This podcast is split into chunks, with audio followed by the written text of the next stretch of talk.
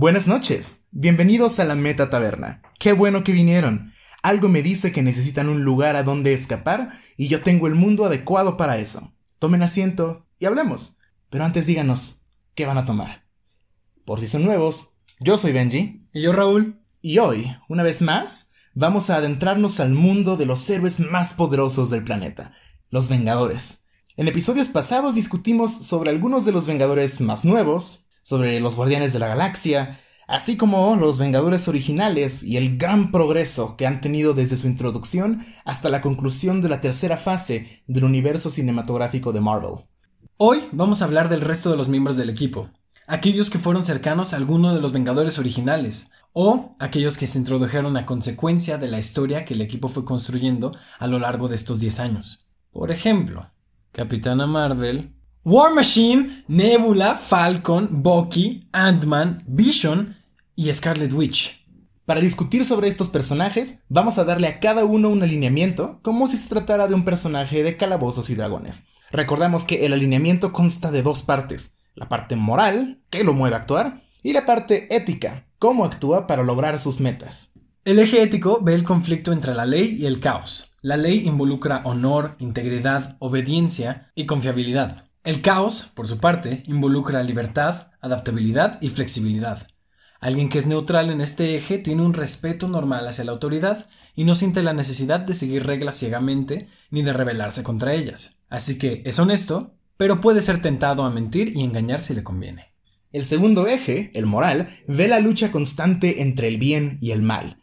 El bien implica altruismo, respeto por la vida y una preocupación por la dignidad de los seres pensantes. Los personajes buenos ven por los demás. El mal implica todo lo contrario, egoísmo, falta de respeto por la vida y malevolencia. Un personaje neutral con respecto al bien y al mal puede estar en contra de matar inocentes, pero no iría al extremo de sacrificarse por el bien de alguien más. Las personas neutrales están comprometidas con los demás por sus relaciones personales más que por sus ideales. De esta forma, el alineamiento de un personaje es una combinación de ambos ejes, desde legal bueno hasta caótico malvado. Y para comenzar con nuestra discusión del día de hoy, vamos a hablar de uno de los personajes favoritos de Raúl.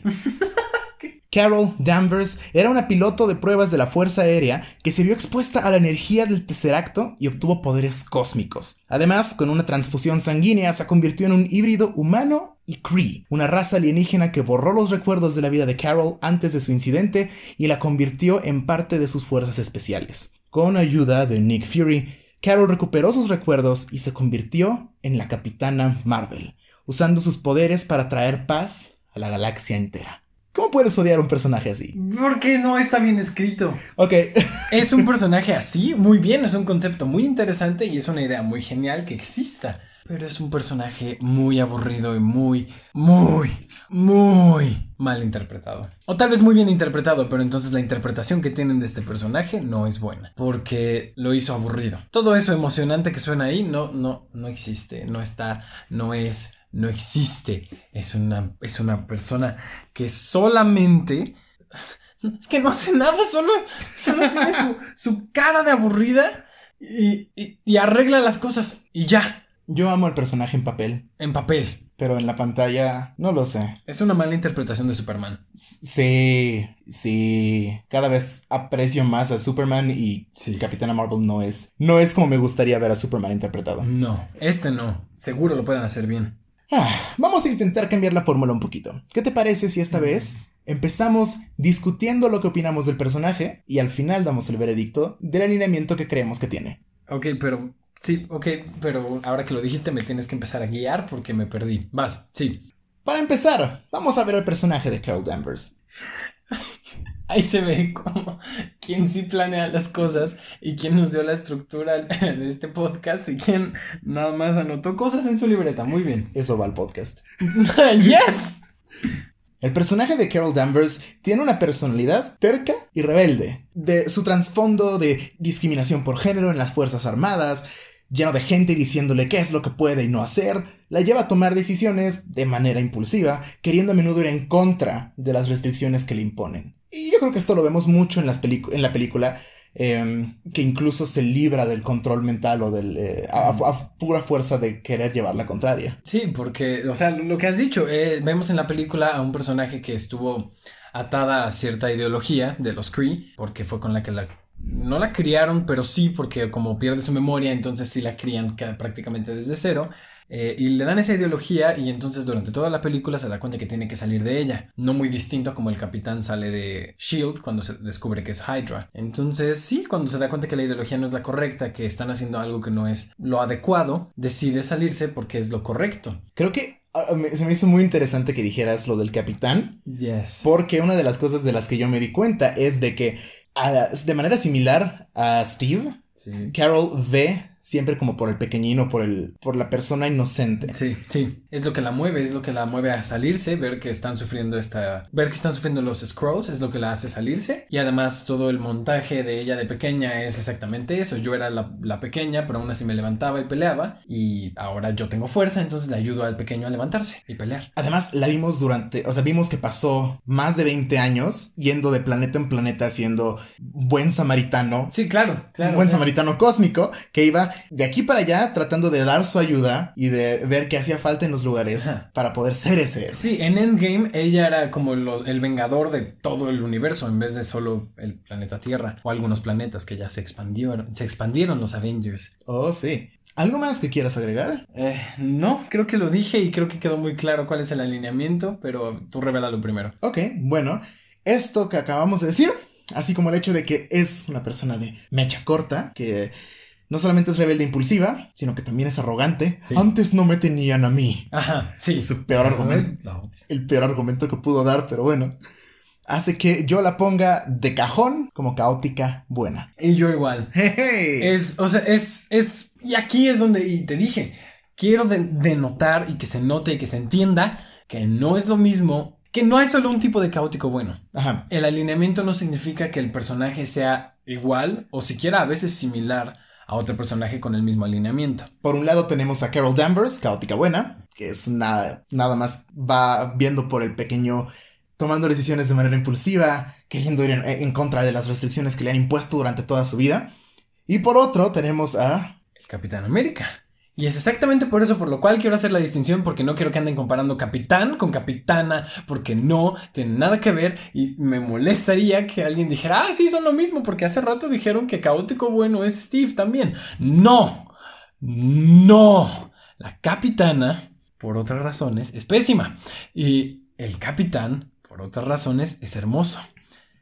Y, buen personaje, es hermoso por otras razones. El trasero de América. El trasero de América.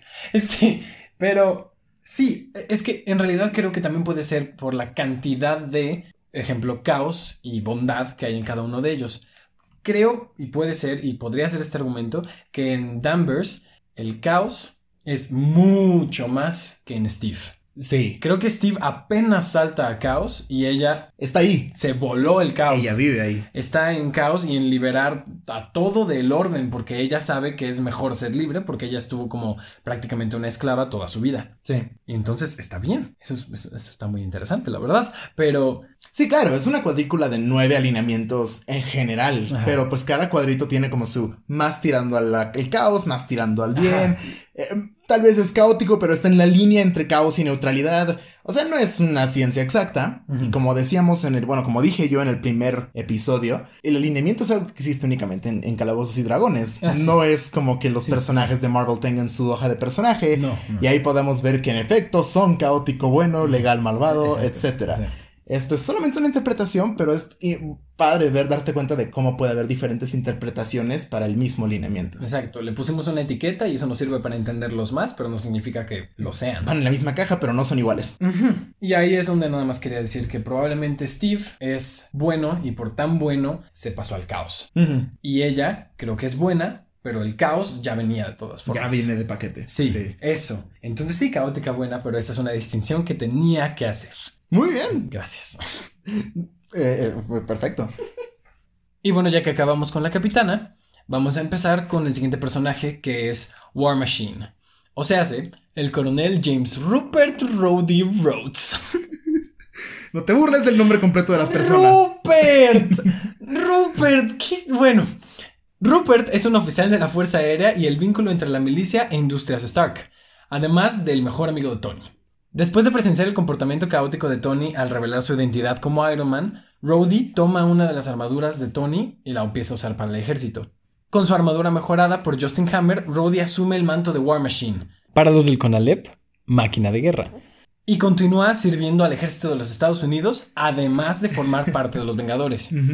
Y aquí es muy importante decir que en esta descripción tan bellamente escrita queda muy claro qué alineamiento tiene. Porque menciona como dos o tres veces, y lo siento porque voy a romper la estructura que queríamos implementar, pero menciona como dos o tres veces que Rhodey es parte del ejército. Sí.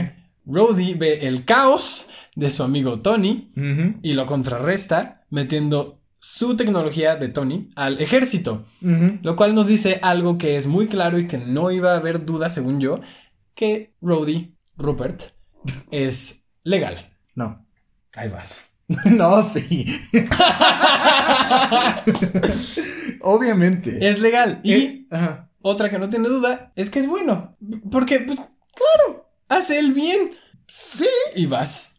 Sí, sí, sí. O sea, es una persona que cree que la gente debe asumir las responsabilidades de sus acciones. Ajá. Que reconoce que existe, o bueno, que debe existir una cadena de mando.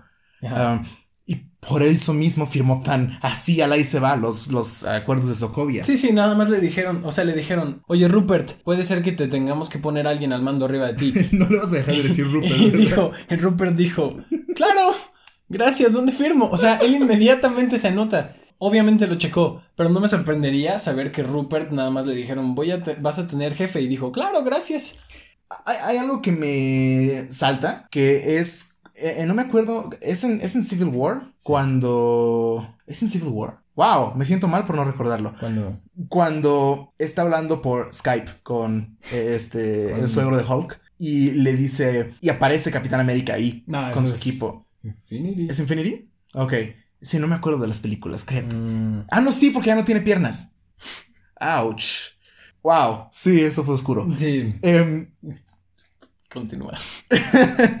llega el Capitán América y a estas alturas ya ve, ve que los acuerdos de Sokovia hacen más mal que bien. Los tienen con las manos atadas. Y eso lo lleva a decir como de, oye, te vamos a mandar a corte marcial. Y él, ok. Cuelga la llamada de Skype y se une Ajá. a la pelea de los Vengadores, bueno, Sí, de, de sí, sí. Capitán. Sí.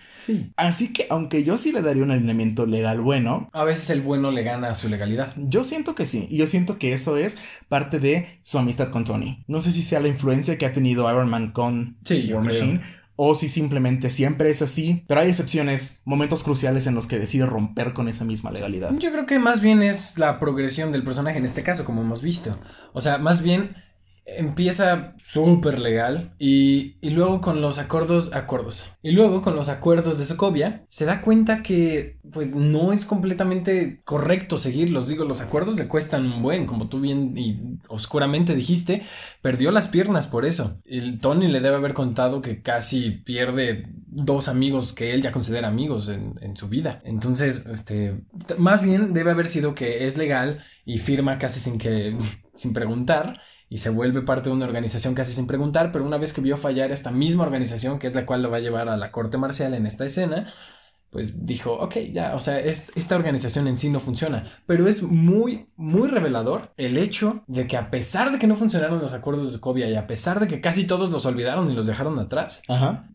Digo, Rupert. Rupert, seguía dentro de la línea de comandos. Seguía skypeando con el general Ross y seguía siendo parte de la misma organización, a pesar de lo mucho que falló. Sí. Sí, tienes razón, sí. O sea que, aunque raya la neutralidad, sigue siendo legal. Su bondad lo hace rayar la Su neutralidad. bondad lo hace. bon- ajá. Muy bien, muy bien. Espero que discutamos pronto porque. Porque estamos eh, muy de acuerdo en este tipo de cosas. Híjole, para eso necesitamos un invitado. Anótalo a la lista. Con eso terminamos eh, el capítulo de Rupert. ¡Rupert! Pero pasamos a la más reciente integración al equipo. Tanto de los Vengadores como de los Guardianes. Sí, ambos. Nebula es una asesina cibernética, hija adoptiva de Thanos y por consiguiente hermana adoptiva de Gamora. Fue una enemiga recurrente de los Guardianes de la Galaxia durante un tiempo, hasta que logró reconciliarse con su hermana y hasta se unió a los Vengadores tras el chasquido de Thanos. Eh, creo que fue la primera guardiana ah, junto con Rocket que se unieron a los Vengadores. Sí, sí, sí. En realidad los otros guardianes Siguieron siendo guardianes, nada Sí. más. Sí, si es que se unieron a los Vengadores fue cuando los llamaron Avengers Assemble, pero antes no. O sea, oficialmente serían los únicos dos Vengadores que también son guardianes.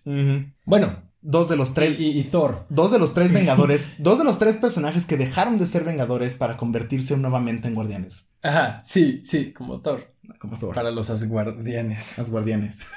Eso no queda tan bien en español. No, los Asgardians. Bueno, yo, Nebula, así como cuando analizamos a Drax, me di cuenta de una cosa. Y es que a Nebula le fascina la violencia. Ah, sí. Es una sádica.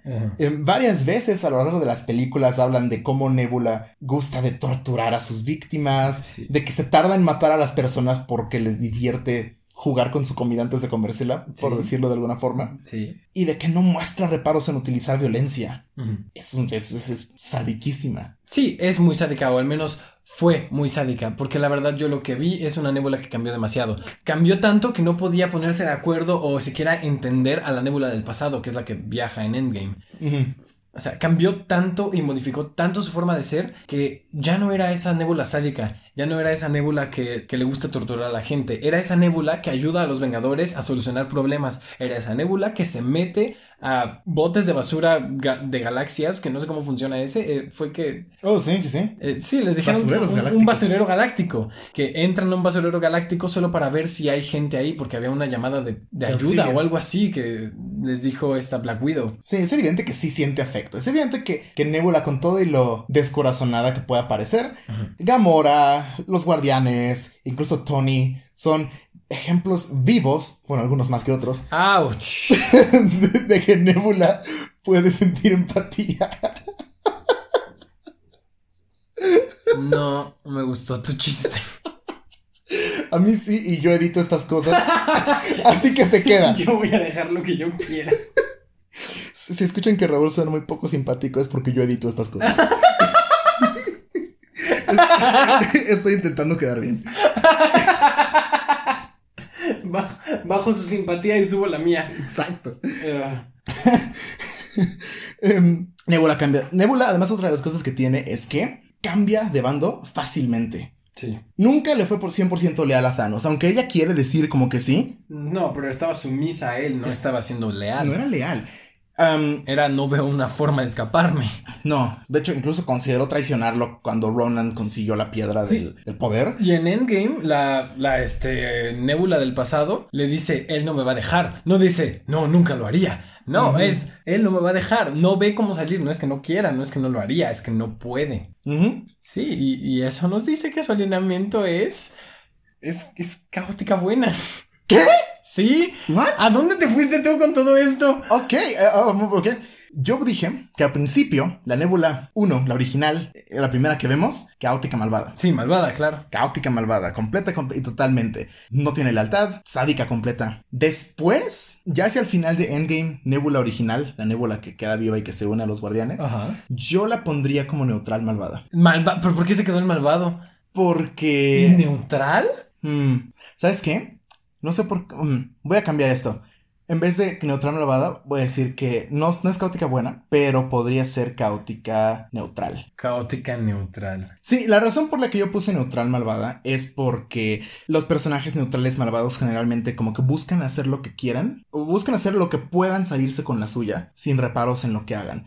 E incluso Nebula, ya que es buena, entre comillas, ya que se cambia de bando, ya que está del mismo lado que los Vengadores.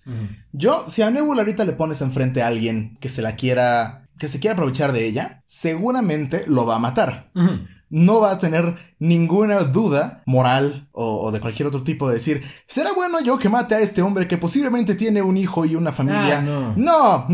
me molestaste, muere maldito. Ajá. Pero ya no es esa Al encontrar esta como familia en los guardianes, incluso tal vez en los Vengadores, siento que lo que cambia más bien es como su alineamiento de mueran todos, destruye este violencia a lo, a lo, a lo, a lo imbécil. Y más bien cambia a violencia cuando se necesite, pero siempre violencia. Tal vez malvado y este es uno de los problemas de tener solamente como tres categorías. Ajá. Porque no es malvada eh, al, al, grado de ser egoísta, pero sí es malvada al punto de decir, no tengo, no siento respeto por la vida como para no pensar en matar a alguien que pueda ser inocente. Mm -hmm. Creo que más bien me fui por esa parte del respeto hacia la vida en vez del altruismo contra egoísmo. Ok, ok, ok, ok. Entonces sería, eh, sería malvada porque no, no, se cuestionaría el hecho de matar a alguien.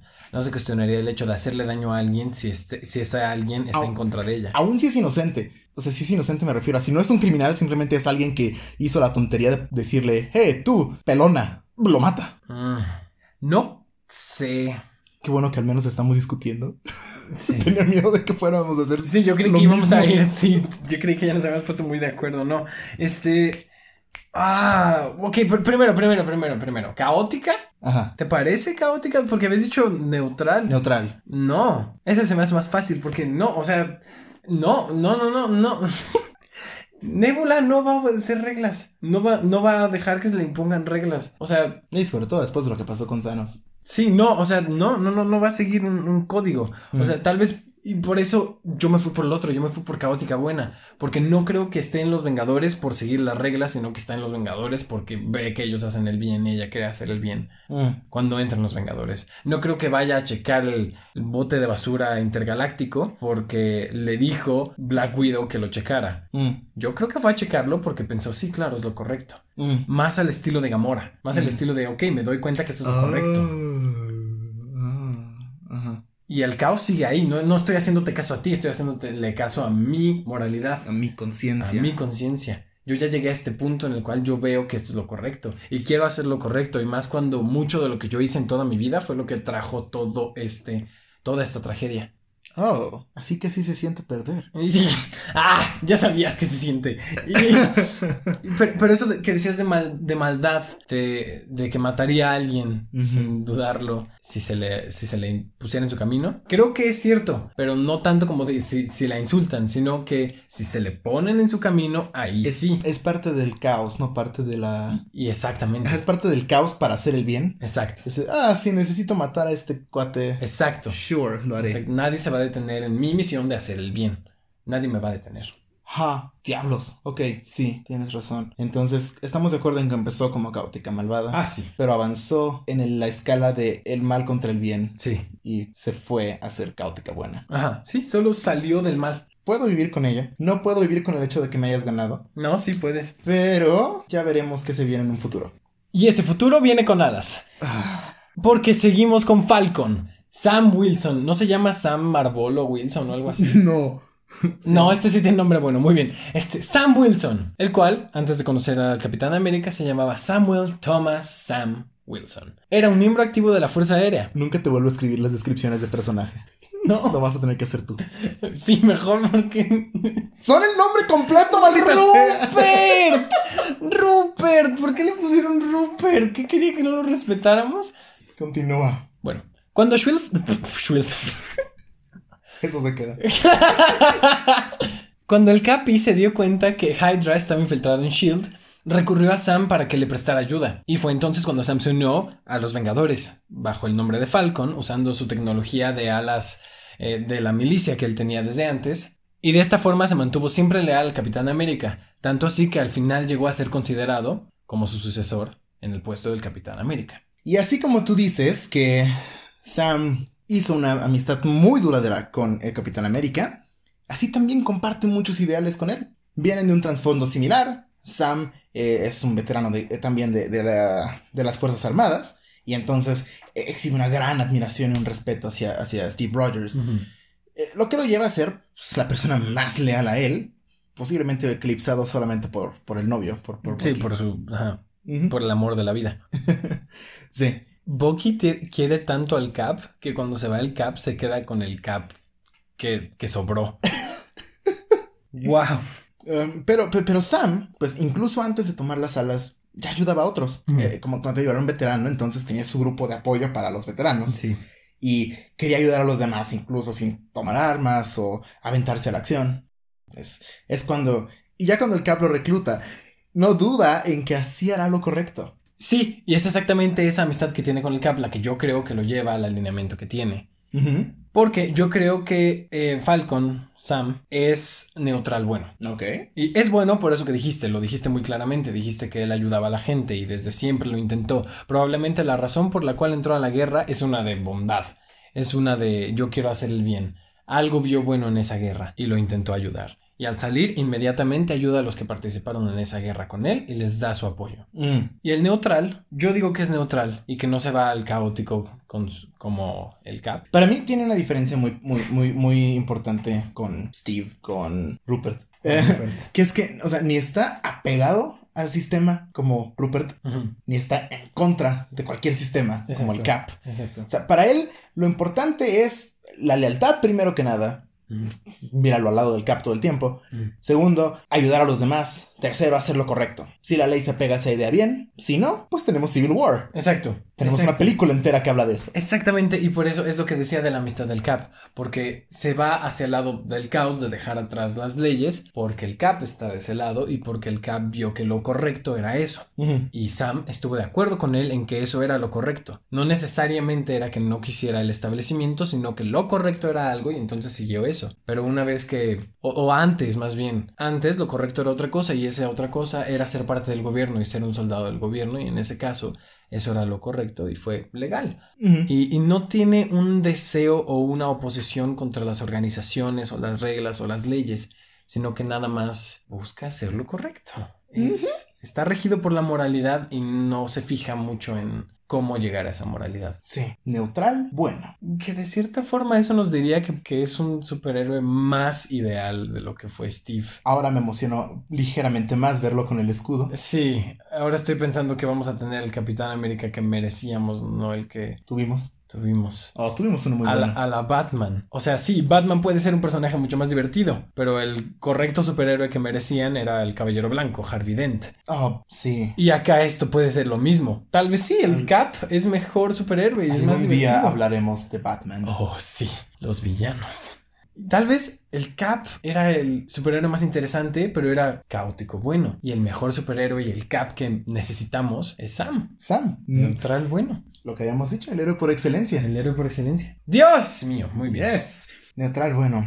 Y ahora sí. Es hora del novio. Del novio. Sí.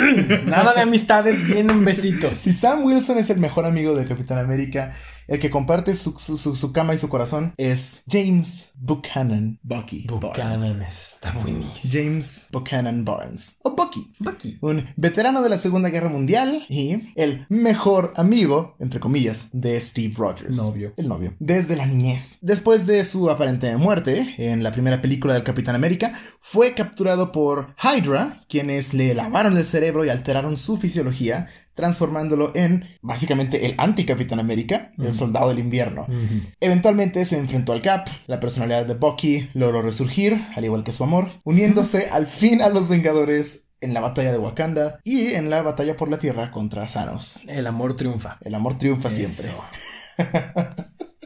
Eso- este chiste nunca se va a acabar. No, jamás, no, ese es, ese es el chiste. Es el pobre viudo. Ya que aparentemente tienes problemas para dar el alineamiento al final, ¿cuál es el veredicto que le diste tú a Bucky? Es clarísimo. ¿Por qué uno es amigo y otro es novio? Porque Ah. el amigo tiene ciertas diferencias de ideología. El Ajá. amigo es neutral bueno, mientras que Capitán es caótico bueno. Ajá. Pues sí, el novio es igualito, es caótico bueno. Hmm, difiero. ¡No! Neutral, bueno. No, ah, ah, no, está, no, ah, no, Ajá. no se- sería novio de Falcon y no de Cap. Estamos. Los opuestos se atraen. Eh, está- Pero tampoco es tan opuesto. Estamos de acuerdo en que, al igual que Sam y al igual que Steve, ve por el niño pequeño. Sí, sí. Cuida de sus compatriotas. Sí, Esto lo llevó a enlistarse en el ejército, Sí. luchar contra Hydra, Sí. igual que con el capitán. sí. Ahora, estamos de acuerdo y seguramente por acá va tu punto porque te conozco, que toda su vida ha estado bajo un sistema. Sí, de ahí va. Primero, el ejército de Estados Unidos. sí. Después, Hydra. Sí. Durante gran parte de su vida activa, Bucky ha sido el peón en el juego de ajedrez de alguien más. Y no es extraño entonces que busque deslindarse de esa jerarquía para ser su propia persona. Para él ser Bucky, Bucky. en vez de uno, de los uno de. Howling Commandos, uno de los, este, el soldado del invierno, el sicario de Hydra por excelencia. Sí. Y seguramente por eso crees que es caótico. Sí. Porque busca romper ese molde. No, no busca, lo hizo. Ok, lo hizo. Sí. Yo, yo digo que no es necesariamente que busque romper con el sistema. O sea, sí, se arrepiente de lo que pasó y sí culpa a que estuvo bajo el, el- yugo de Hydra. Se- se- está acosado por la culpa, pero siento que en este caso él sigue más que nada viendo por otros. O sea, derivado de todo lo que hizo como el soldado del invierno, Bucky, con todo el remordimiento que siente por- porque recuerda a cada persona que mató, solo lo llevó a intensificar su deseo de buscar el bienestar de otros. Así como cuando dijo, voy a matar, voy a soy un peligro, métanme en criogenia hasta que podamos revertir lo que me hicieron. Y se vuelve el, el lobo blanco, el, Mm. el, el semi-Jesus Christ que estaba en Sí, Wakanda. sí, el Jesús Salvador. Ajá. Pero ahí no es como que ni busque rebelarse contra nadie, él simplemente busca su propia identidad y busca hacer bien para los demás. Y yo creo que en este caso es de esas veces en las que, como es tan bueno, no importa si es legalmente o neutral o, o caóticamente, tal vez tira más la al, al caos, pero Porque quiere más a Steve. porque quiere más a Steve y porque su novio lo jala para allá. Pero... Odio ese chiste. No.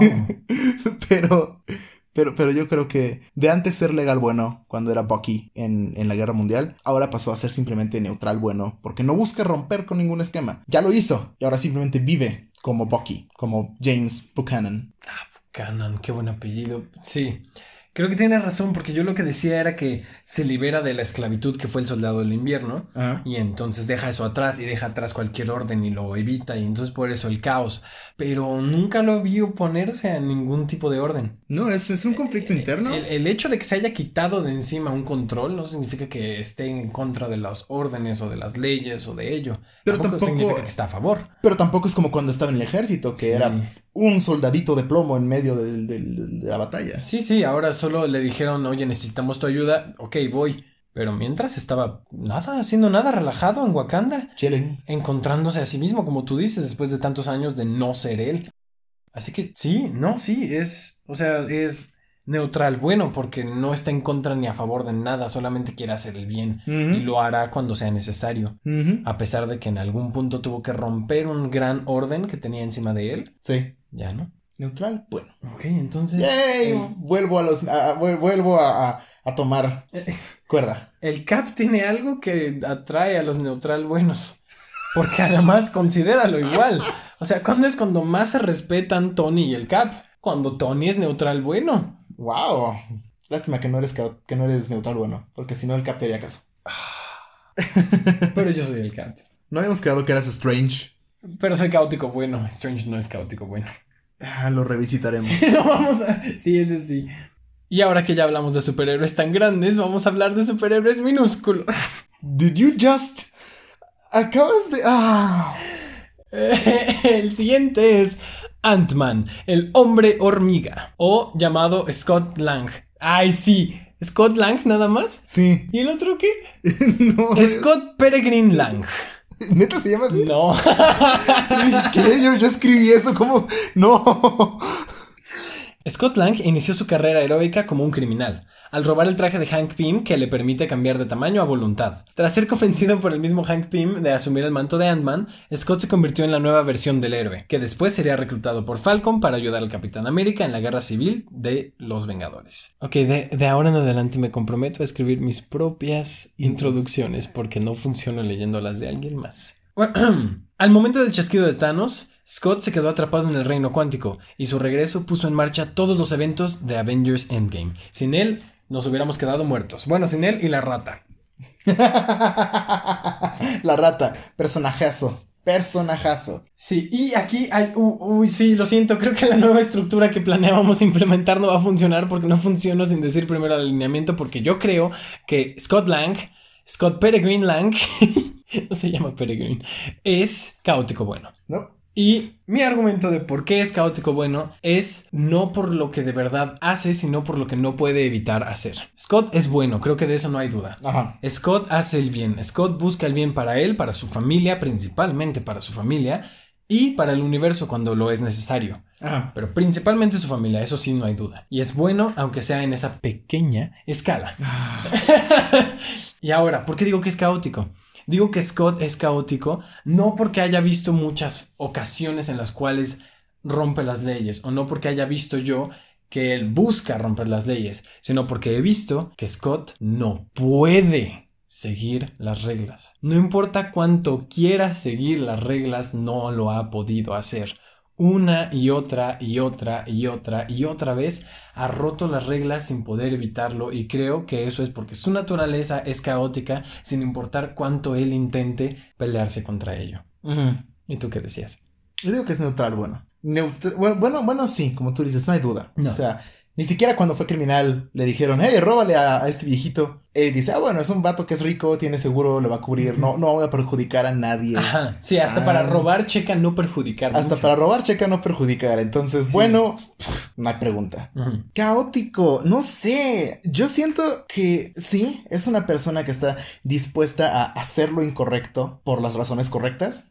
Entonces, a- al final del día él no quiere ser un criminal. No, O sea, al final del día él, él no busca ser esta persona que, no. que, que, que rompa con ese esquema. No, es la salida que encontró. Ajá, cuando tiene la oportunidad de probar su valía como héroe, lo hace. Y si tiene la necesidad de caer al crimen, lo hace. Ujú. Pero no lo sé, no lo veo como que busque, incluso si no es intencionalmente romper con algún esquema, que es como la pauta de los caóticos. Yo siento que más bien, y al igual que Spider-Man, él es tan bueno que los métodos dan igual. Yo siento que eso puede ser, o sea, puede ser que sea tan bueno que los métodos dan igual, pero siento que a pesar de que sí, los métodos le dan igual y podría ser neutral, algo tiene en su mente que no le permite seguir las reglas, porque no importa en qué situación lo, lo hayas puesto, lo pongas, no las ha seguido. Desde la primera no las siguió y le entró a prisión, luego las volvió a no seguir y apoyó al capitán y lo encerraron en su propia casa y encerrado en su propia casa las volvió a no seguir y se salió. Y Mm. todas las veces ha escapado consecuencias muchas veces y en realidad porque hace el bien, creo que le perdonan mucho, lo cual creo que está bien. Pero él no puede evitar romper las reglas. Le, le, le dicen, "Ah, está, está esta oportunidad de romper las reglas. Y va. Aunque él diga que no quiere, aunque él diga que busca seguirlas, su naturaleza luego, luego le dice, sí, voy. Reglas, uh, a romper, a robar, a salirme de mi arresto, a, a ir en contra de un acuerdo que quieren poner, sin siquiera haber preguntado qué onda, porque quedó muy claro que él no tenía idea qué estaba haciendo ahí. Me siento en desventaja. Admitiré abiertamente y al aire que no he visto Ant-Man and the Wasp. Oh, no, esa es cuando se sale de su casa. Sí, sí, sí. Conozco la historia. Este, me la han contado, la he leído, la he visto, pero nunca he visto la película. Um, tal vez ahí está mi error. Yo creo. Porque es un personaje que tiene tan poco tiempo en pantalla En las eh, en otras. las otras películas que sí. Sí, te ha faltado ver muchas de sus instancias de romper reglas y parece que no puede evitarlo. O sea, Ajá. parece que viene en su naturaleza. Te digo que creo que él no lo hace conscientemente, pero lo hace. Hmm. Siempre, sin evitarlo. Te cederé este personaje solamente porque no he visto su película. Y ya que la veas, verás que estoy bien. Ja, no. Muy bien, ahora te toca a ti. Nos podemos ahorrar las dos horas. Regresemos un poco a la era de Ultron. Y vayamos a más grande. Como parte de su plan para evolucionar, crecer, progresar, Ultron concibió un plan para, para construir el cuerpo perfecto, construido con vibranio y más importante aún, con la gema de la mente como parte de su diseño. Su plan fue frustrado por los Vengadores, quienes tomaron el cuerpo sintético e integraron los remanentes de Jarvis, la inteligencia artificial de, de Tony, al androide. Y así nació el ser que Thor vio en una visión, el cual adoptó esa palabra como su nombre, Vision, visión, y se unió al equipo de los Vengadores. Vis, de cariño. Vis. y ya que volvimos al esquema tradicional, en mi opinión, no hay duda de que Vision, visión, es li- literalmente construido para ser el héroe por excelencia. Y por lo tanto su alineamiento es neutral bueno. No. Te creo que está construido para ser el héroe por excelencia, pero creo que se van con la finta, por así decirlo, de que el héroe por excelencia es Superman y el héroe por excelencia es legal. Bueno, y eso es lo que es Vision. Ok, te leeré lo que dice aquí mi veredicto. Dice neutral bueno o legal bueno. Ajá, legal y entre bueno. paréntesis, por su condición de inteligencia artificial. Mi, mi, particular visión ¿ah? de, de, de, de, por qué es, podría ser legal, aunque yo lo clasifico más como neutral, es que es lógico. O sea, como una entidad, como una entidad sintética suele ver todo como una serie de ecuaciones, de algoritmos lo que lo lleva a tomar decisiones con base única o principalmente en la razón. Es una estructura a la que está sujeto, quiera o no, porque pues no es humano, aunque queramos que así sea. Sí, sí, sí, Él no es humano. Protege la vida y ve que así le dice Ultron, yo no, no, no entiendo a los humanos, pero veo la belleza que hay en su potencial, en su unicidad. Y siempre actúa con el bienestar de la humanidad. Eso es bueno. Y a través de sus reglas. Ajá. Eso es lo que yo decía. Como es creado por un humano y como está programado por un humano y por cómo funciona y como lo hemos visto funcionar y reaccionar, sigue las reglas, busca el bien de la humanidad mm. a través de las estructuras que puso la humanidad. Por eso le dan los acuerdos de Sokovia y sigue sus estructuras. Por eso, digo, o sea, nos podemos ir a lo más básico, que es lo que dijiste. Está programado. Eso ya, de cierta forma, es una estructura de la es una estructura que no, no puede salir de estructuras. El, el, punto que me hizo decidirme más por neutral bueno en vez de legal bueno es cuando le dicen tenemos que destruir la gema de la mente que es básicamente tú, y él dice, a huevo. Sí, eso dijo.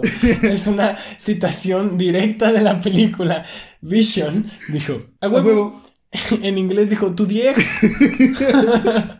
y entonces él hace el sacrificio último, que es lo que me dijo, ok, sí, busca el bien mayor, independientemente de, de, de, cómo lo haga. Pero aquí te pongo la pregunta clave. ¿Tony hubiera sacrificado a Vision por salvar a todos los demás? Sí. No. Sí. No. Sí. No, no lo habría hecho. Tony no hubiera sacrificado a Vision. Ah, no, no lo habría hecho. Pero se habría sacrificado, se sacrificó a sí mismo. Cuando no había otra opción. Y Vision no veía otra opción porque ese era su argumento lógico. O sea, ese era su... Sí, Vision solo veía, o sea, veía la lógica de que no había otra opción.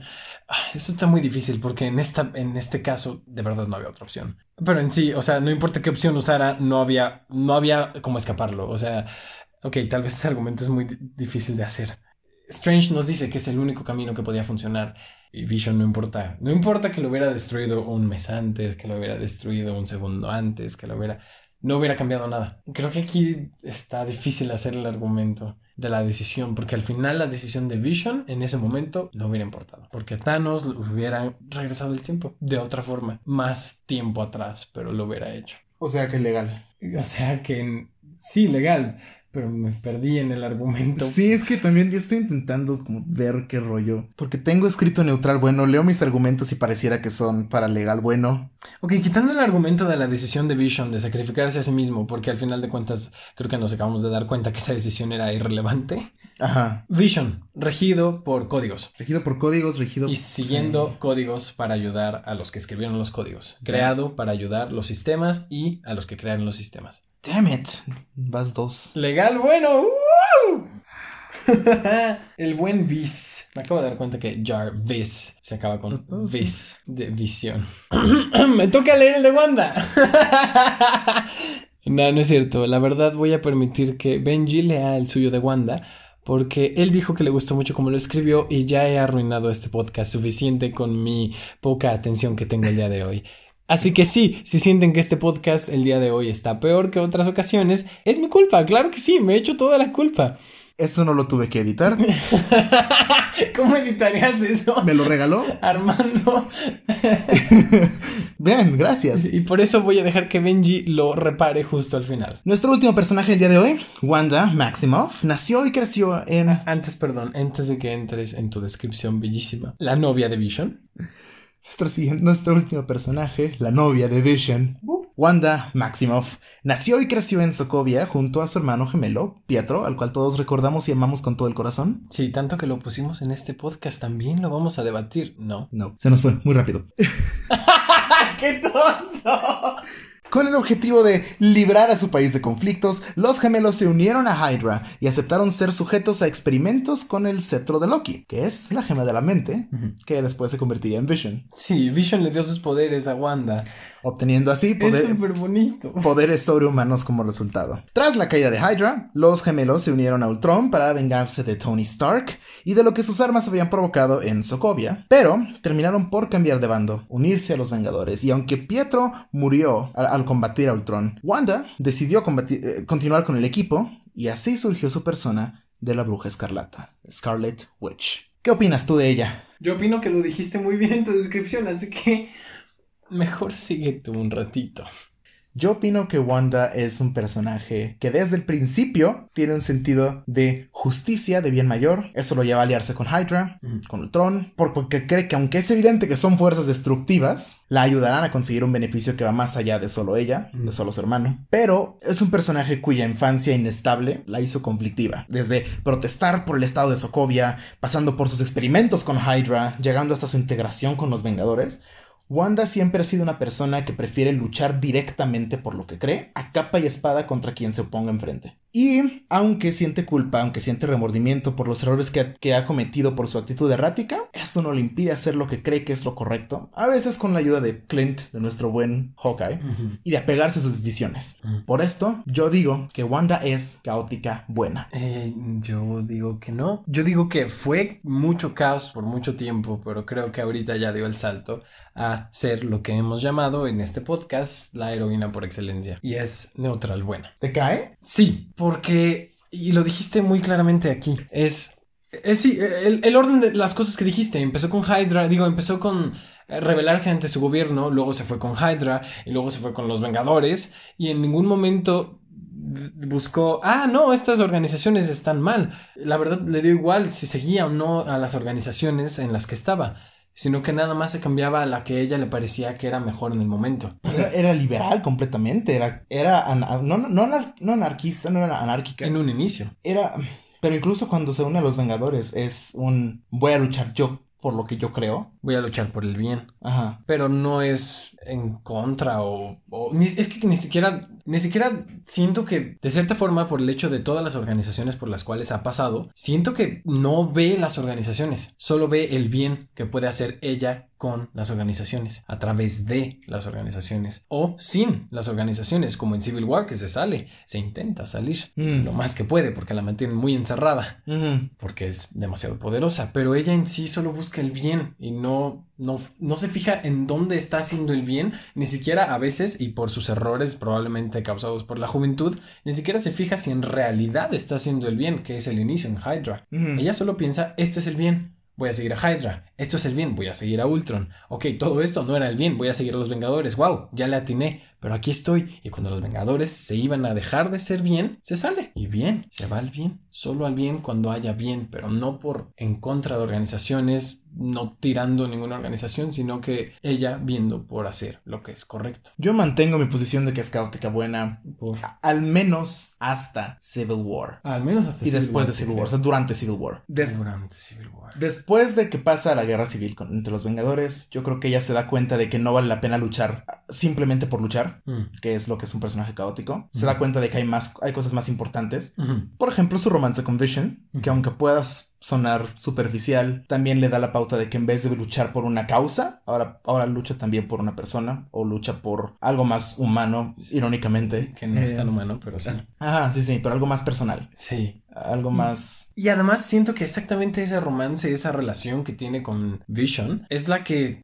Yo siempre siento que esta influencia que tienen los personajes el uno con el otro es muy significativa. Ah. Y siento que esa influencia tiene Vision, el legal bueno, que la mueve de su caos a una neutralidad. A una neutralidad. Qué bonito. Te lo daré, pero fue caótica buena. Fue caótica buena, eso sí. Pero es neutral, güey. Y lo que importa es lo que es. Así que. Benji, gané tres. ¿Y yo cuántos? Una. Y los demás estuvimos de acuerdo. No importa. Sí, los demás estuvimos de acuerdo. Te odio.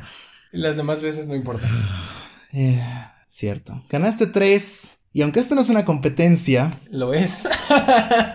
lo tendré en cuenta y lo recordaré. Yo estoy tratando de enmendar mi error de haberte dejado ganar tantos en el anterior. Ya veremos qué pasa la siguiente. Estoy muy emocionado. Yo también. Porque con esto finalizamos.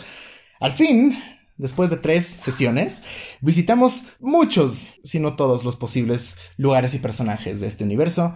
Recorrimos la galaxia con sus guardianes, fuimos a diversas partes de la Tierra con los héroes más poderosos del planeta. Y esperamos que este escape les haya servido y que hayan aprendido más de estos tan fascinantes e impactantes personajes. Fueron 10 largos años de contenido que nos dio Marvel y a nosotros nos dio para hablar por unas cuantas horas. Así que esperamos que las hayan disfrutado. La siguiente ocasión cambiaremos un poco la, temática.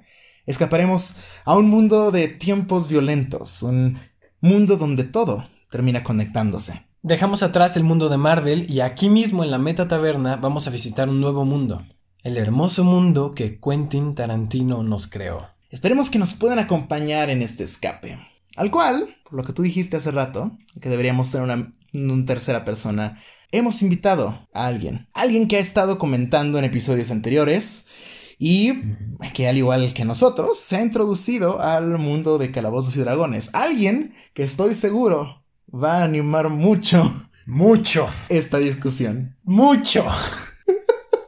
Los niveles de audio van a estar muy desbalanceados. Y te tocará editarlo a ti. Santa cachucha. Bueno, el siguiente invitado, por toda la interacción que ha tenido, por toda la emoción que ha tenido hacia este podcast y por toda su pasión que tiene, no solo por Calabozos y Dragones, sino específicamente por Quentin Tarantino, es Darío Beltrán. Él será nuestro siguiente invitado y con él discutiremos a los personajes de Pulp Fiction en la siguiente edición de la Meta Taberna. ¡Yes!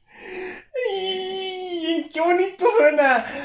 Ah, no es que no quiera Marvel, pero el salir de Marvel y empezar a explorar nuevos mundos es muy, muy emocionante. Lo es, y he, estado esperando este momento. Por fin me adentraré al mundo de Quentin Tarantino. Sí, ya te hace falta. Sí, ah, tengo que decirlo frente al micrófono. No he visto ninguna película de Quentin Tarantino. Voy a verla específicamente para este podcast.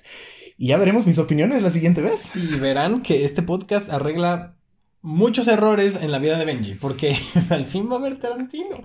Así que sin más por el momento, vamos a despedirnos. Yo soy Benji. Y yo Raúl. Les agradecemos por habernos acompañado hasta el final. Esperamos que nos acompañen en la siguiente emisión aquí en la Meta Taberna. Gracias. Bye. Bye. Bye. Chao.